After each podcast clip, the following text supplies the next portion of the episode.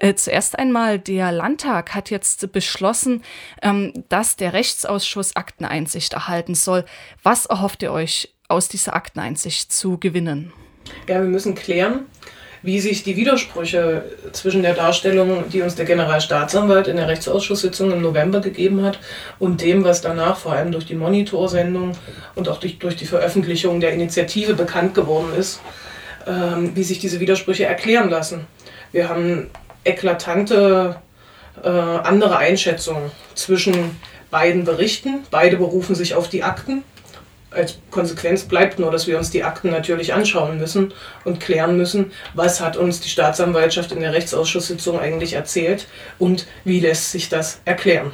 Äh, nur ist es so, die Justizministerin von Sachsen-Anhalt, Annemarie Kreding, die hat ja jetzt eine ganze Menge Kritik für ihr Zögern erhalten und Daraufhin hat sie ihr Weisungsrecht genutzt und die Generalstaatsanwaltschaft Naumburg mit dem Fall Uri Cialo beauftragt. Doch es war die Staatsanwaltschaft, die Dessau die Ermittlungen Mitte des Jahres entzogen hatte und nach den, den Fall ja dann nach Halle gegeben hat.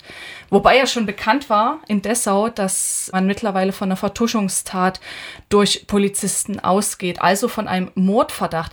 Welche Chancen räumst du jetzt äh, den Ermittlungen in Naumburg vor genau diesem Hintergrund quasi ein? Also was man ganz klar sagen muss, der Generalstaatsanwalt ist in Sachen Uri Giallo schlichtweg keine Vertrauensinstanz. Es war eben der Generalstaatsanwalt, der uns die halbe Wahrheit bestenfalls erzählt hat, der Tatsachen so dargestellt hat, dass er entscheidende Elemente weggelassen hat, was eine Verdrehung bedeutet. Und am Ende bleibt es dabei, die halbe Wahrheit ist eine ganze Lüge.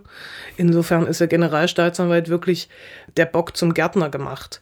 Und deswegen bleiben wir dabei, die Aufklärung, die juristische Aufklärung muss erfolgen, aber sie muss außerhalb Sachsen-Anhalts erfolgen. Deswegen wäre der Generalbundesanwalt der richtige Ansprechpartner und derjenige, der das Verfahren führen müsste. Mhm. Wo wir gerade überhaupt bei den Personen sind, kommt als nächstes ja der Name Volker Bittmann ins Spiel. Das ist ja der ehemalige leitende Staatsanwalt in Dessau und seit April geht er jetzt von einem Mordverdacht an Uri Cialo aus. Es könnte sich laut ihm um eine Vertuschungstat gehandelt haben. Da gibt es im Zusammenhang auch noch zwei frühere Todesfälle in der Dessauer, in diesem Dessauer Polizeirevier und damit hat der ganze Fall Uri Cialo nochmal eine ganz andere Wendung genommen, denn Bittmann, gerade er hat ja jahrelang an dieser These festgehalten, Uri Chalo habe sich äh, in der Polizeizelle selbst angezündet. Jetzt äh, hat er diese neueren Brandgutachten gesehen und ist umgestimmt worden und jetzt gibt er sich überzeugt, welche Rolle spielt denn dieser Volker Bittmann jetzt in dieser Aufklärung und auch in den kommenden Ermittlungen? Mhm. Das wird sich zeigen müssen, weil in der Tat ist es wichtig, sich vor Augen zu halten, dass Volker Bittmann ja nicht irgendein Staatsanwalt ist. Er ist derjenige, der zwölf Jahre lang lang die Ermittlungen geführt hat in Dessau. Er ist derjenige, der zwölf Jahre lang davon ausgegangen ist, Uri Giallo muss sich selbst angezündet haben und so auch alle Ermittlungsthesen, Ermittlungen und Untersuchungen ausgerichtet hat. Auch alle Versuche und Gutachten, die es innerhalb der Gerichtsverfahren gab, sind so ausgerichtet gewesen. Und wenn dieser Mann die Hauptermittlungsthese revidiert, heißt das, er revidiert sich selbst. Er gesteht ein, dass er zwölf Jahre lang einer falschen These gefolgt ist. Und das macht natürlich mit Blick darauf, wie plausibel sind die Erklärungsansätze, die in dem Vermerk vom 4.4 aufgemacht werden, die, wo gesagt wird, es muss nicht so gewesen sein, aber es kann so gewesen sein, wir müssen dem nachgehen. Das macht es natürlich besonders plausibel und zeigt, ein Staatsanwalt revidiert seine Position nicht einfach so, das tut er nur, wenn er wirklich sich durch die Gutachten eindeutig dazu bewegt fühlt. Insofern ist das eine zwiespältige Rolle, die er hat, weil in der Tat muss er sich die Frage stellen lassen, warum ist denn eigentlich ein Brandversuch, der erstmals der Frage, wie ist das Feuer entstanden, ergebnisoffen nachgeht, warum das erst zwölf Jahre nach dem Tod Uri Jallos passiert. Das hat auch Volker Bittmann zu verantworten. Insofern geht es nicht darum, hier irgendwelche Helden zu stilisieren, aber der Vermerk von Bittmann ist ein deutlicher Hinweis darauf, dass es ein schwerwiegendes Problem im Bereich der Polizei Dessau gab, das unzureichend aufgearbeitet wurde.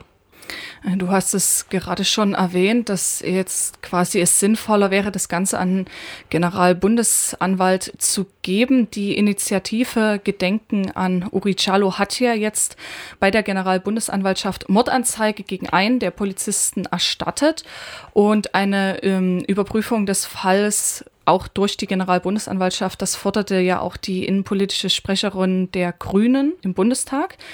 Sie begründet es damit, dass es vermutet wird, dass die Polizisten in, im Dessauer Polizeirevier also quasi ihr Gewaltmonopol des Staates, das sie innehaben, missbraucht haben, schwere Straftaten begangen haben und auch willkürlich Polizeigewalt ausübten, vermutlich sogar noch mehr. Was bedeutet dieses äh, nun für die Ermittlungen in dem Fall Urichallo und was kann man von der Generalbundesanwaltschaft erwarten, was man vielleicht von der Dessau oder Hallenser Staatsanwaltschaft nicht erwarten kann? Mhm. Also man muss zunächst mal unterscheiden. Es braucht tatsächlich mehrere Ebenen der Aufklärung. Das eine ist die juristische. Das heißt, dass da, wo Täter zu ermitteln sind, da, wo Ermittlungsthesen zu verfolgen sind, das auch geschieht, dem nachgegangen wird und das Möglichste getan wird. Es gibt keine Garantie dafür, dass Täter ermittelt werden können und auch juristisch zur Verantwortung gezogen werden können. Aber Fakt ist, Mord verjährt nicht und es steht ein Mordverdacht im Raum. Und solange die Justiz den Verdacht, Polizisten haben einen Menschen getötet, nicht ausräumen können, ist es ihre Aufgabe, dem nachzugehen. Und deswegen sagen wir, der Generalbundesanwalt ist der Richtige, weil die Justiz in Sachsen-Anhalt erstens gezeigt hat, dass es an Aufklärungswillen übergreifend fehlt. Und zweitens natürlich auch ganz konkret Probleme entstehen. Wenn es in die Phase operativer Ermittlungen kommt, würde das bedeuten, dass die Staatsanwaltschaft, dass jede Staatsanwaltschaft in Sachsen-Anhalt sich sachsen-anhaltischer Polizeibeamter bedienen muss. Das heißt, sachsen-anhaltische Polizisten müssten gegen sachsen-anhaltische Polizisten ermitteln. Das ist schon oft schiefgegangen. Und insofern äh, ist das auch was, was der Generalstaatsanwalt im Übrigen mittlerweile ganz offen einräumt, dass das ein Problem ist. Zwölf Jahre lang war das ja nicht so wurden diejenigen, die, das, die, die darauf hingewiesen haben, als Spinner und Verschwörungstheoretiker abgestempelt. Mittlerweile ist das eine Argumentation, die die Generalstaatsanwaltschaft selbst fährt zur Begründung, warum das Verfahren aus Dessau überhaupt abgezogen wurde. Das ist die Ebene der juristischen Aufarbeitung. Zum Zweiten braucht es natürlich auch eine politische Aufarbeitung. Dazu gehört zwingend ein Untersuchungsausschuss, weil man sich natürlich die Frage stellen muss, was war eigentlich in diesem Revier in Dessau los? Was war bei der Polizei los?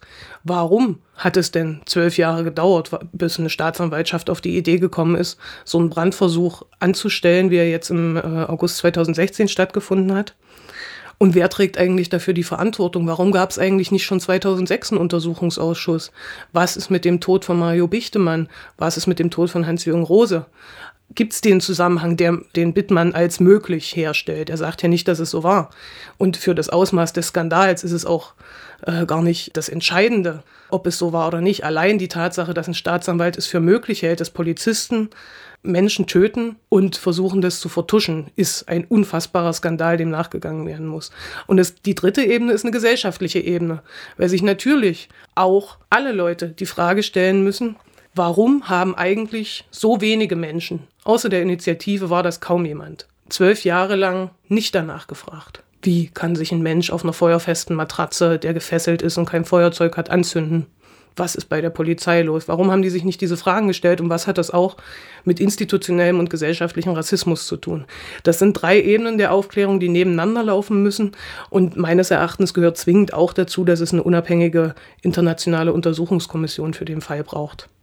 Du hast jetzt gerade schon von dem ähm, Untersuchungsausschuss erzählt, den ihr quasi ähm, eingefordert habt. Was denkst du, wie stehen die Chancen, dass es, dass er zustande kommt und äh, was kann der Ausschuss dann quasi ja leisten, auch in der Aufklärung? Mhm. Ja, das wird sich in der Tat zeigen müssen und was er leisten kann, hängt zum maßgeblich vom politischen Willen ab, derer, die ihn einsetzen und die ihm einen Untersuchungsauftrag geben.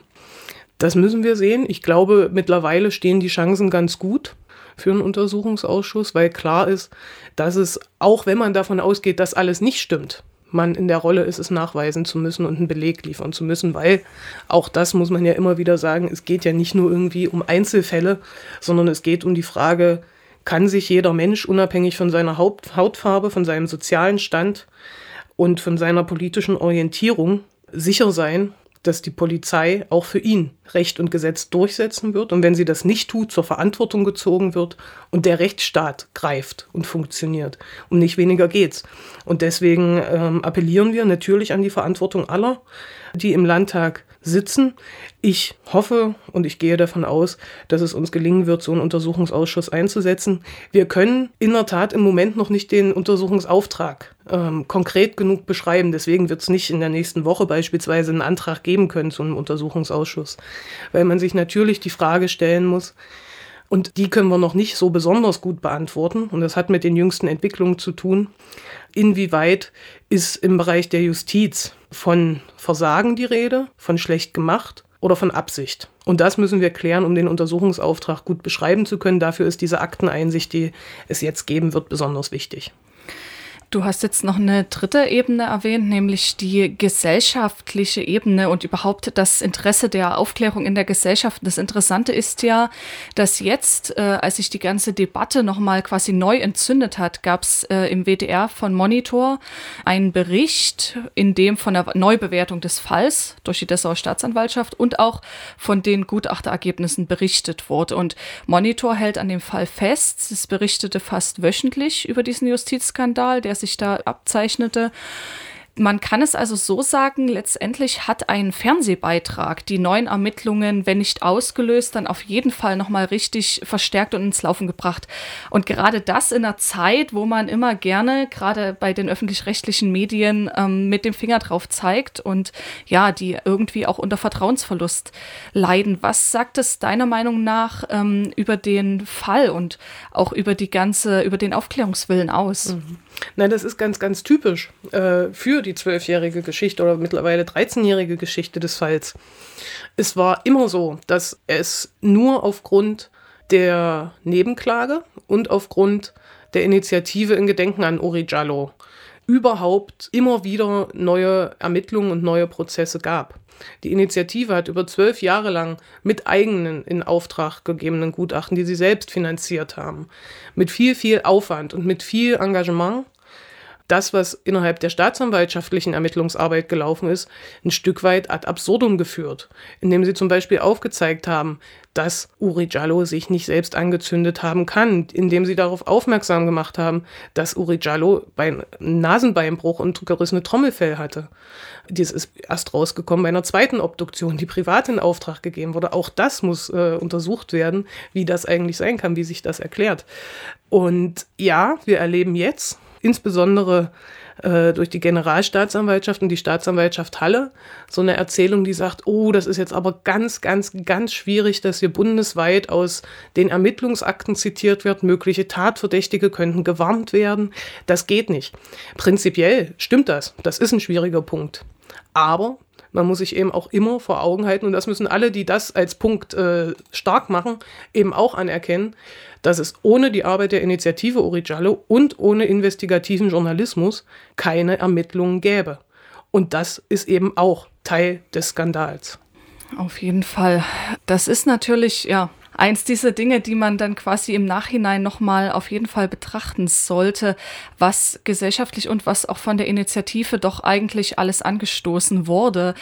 Heute Abend bist du im linken Laden in Halle und wirst nochmal über die ganze Geschichte, über den Fall Orichallo berichten.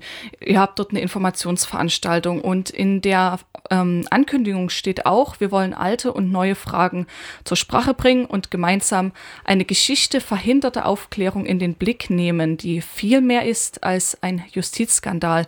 Sie ist auch ein gesellschaftlicher Skandal. Du hast es gerade schon ein bisschen angedeutet, vielleicht gehen wir nochmal drauf ein, worin besteht dieser gesellschaftliche Skandal an der ganzen Geschichte? Auch da sind es mehrere Skandale. Zum einen im Grunde wenig Interesse am Fall. Nur ein kleiner Teil der Bevölkerung, der dem Fall Uri Jallo irgendwie nachgegangen ist. Zum Zweiten, wenn man sich das anschaut, es gibt ja jährlich in Dessau Demonstrationen beispielsweise. Die werden immer als Nestbeschmutzung, als Unruhestiftung gegen Staat und Gesellschaft, als Denunziation von Polizisten, als Misstrauensvotum gegen Polizei, als Verschwörungstheorie und als alles Mögliche abgetan. Und das tut der Staat, das tut Polizei. Es gibt eben auch eine unfassbare Kriminalisierungsgeschichte der Initiative. Aber das geht nicht ohne eine Gesellschaft, die das mitmacht. Und die genau diese Haltung, lass den Fall doch ruhen, es ist so lange her, warum war der Asylbewerber überhaupt noch hier? Ach, es war ja auch ein Drogendealer. Die genau den Fall so gesehen haben, die machen den Fall Uri Jallo eben auch erst so möglich, wie er sich ereignet hat.